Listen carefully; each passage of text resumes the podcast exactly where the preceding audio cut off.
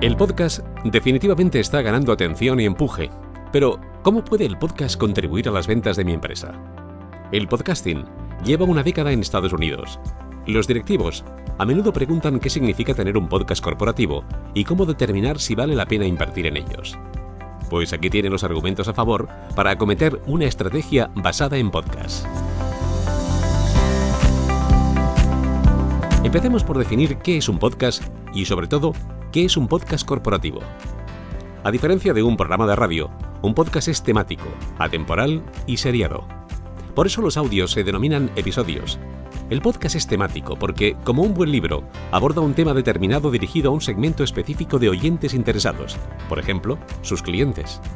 El podcast es atemporal. Cada uno de los episodios debería poder escucharse en cualquier momento sin que pierda su interés o actualidad durante mucho tiempo. No se trata, por tanto, de un informativo cuyo interés caducaría en cuestión de horas o de días, sino de un contenido que el oyente puede escuchar en el momento que lo desee, incluso detener la escucha y reanudarla más adelante. Y por supuesto, reescucharlo cuantas veces desee. Se podría comparar al podcast con un audiolibro.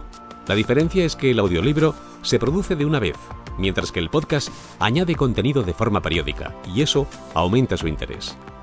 Como empresa, el podcast permite que nuestros clientes reales y potenciales asimilen contenidos generados por la compañía que de otra forma no hubieran leído, ya sea por pereza o por desinterés.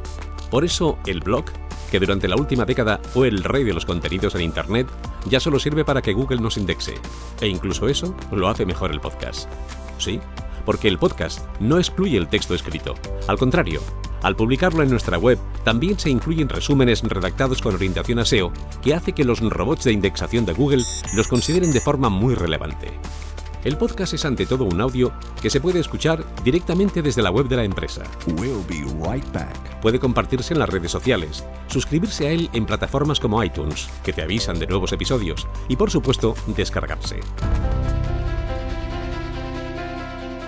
Un podcast no es ni debe ser jamás un anuncio.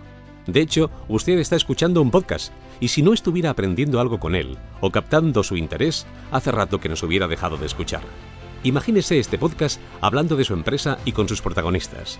Es la mejor manera de llevar la actualidad de su compañía a nuevos clientes y de fidelizar a los que ya tiene. ¿Cuánto cuesta producir un podcast?